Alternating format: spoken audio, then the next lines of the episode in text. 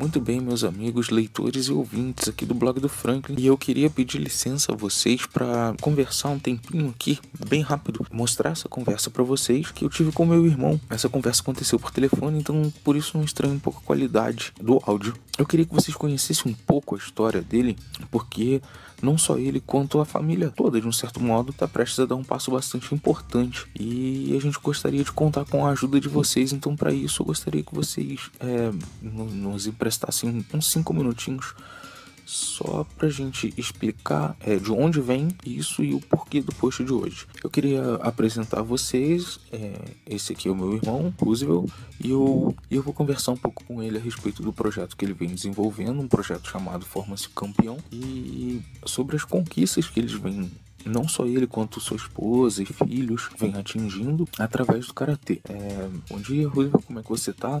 Bom dia, Frank.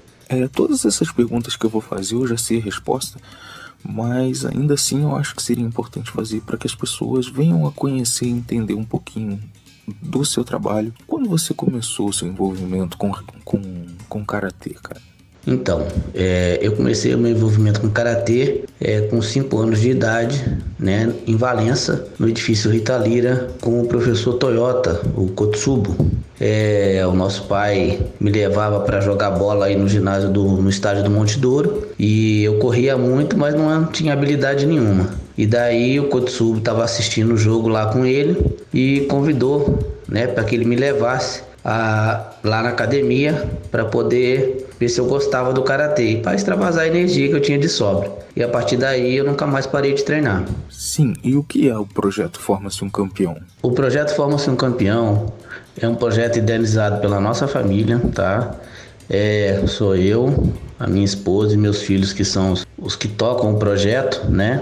Ele é a, a, finalidade dele é a inclusão social através do esporte, tá? Hoje nós temos ele não só em Brasília como em Porto Murtinho, no Mato Grosso do Sul, temos em Porto Velho também, em Rondônia e temos em Roraima.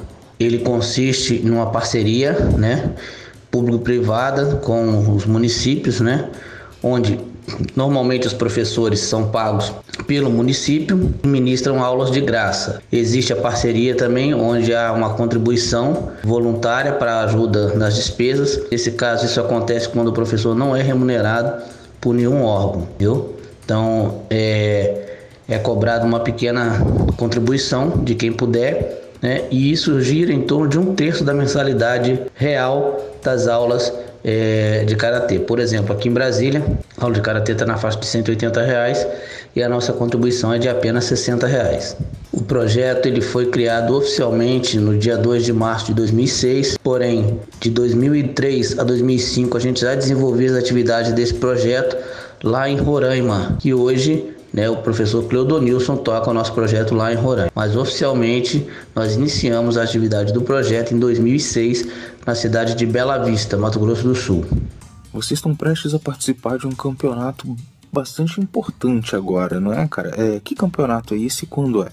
Na, no período de 17 a 22 de novembro, nós vamos estar em Lima, no Peru, participando do Campeonato Internacional de Artes Marciais Open Mundial de Karatê, realizado pelo sensei Carlos Assi, da Federação do Peru, onde a delegação brasileira estará é, participando hoje com 23 atletas. Nós estamos na expectativa de conseguir incluir aí é, o Rodrigo e a Giovana, então seriam aí 25 atletas participando desse evento, que hoje já conta com a participação de 26 países. Então é isso, como que as pessoas fazem para conseguir colaborar com, com essa empreitada? O custo da viagem por pessoa para este evento está oscilando em torno de R$ 2.400 a 2.500 reais, é, devido às taxas de transporte, né, que é a passagem aérea, a alimentação lá no Peru, né, e hospedagem. Então, quem puder, quem quiser nos ajudar, basta fazer um, depósito, tá?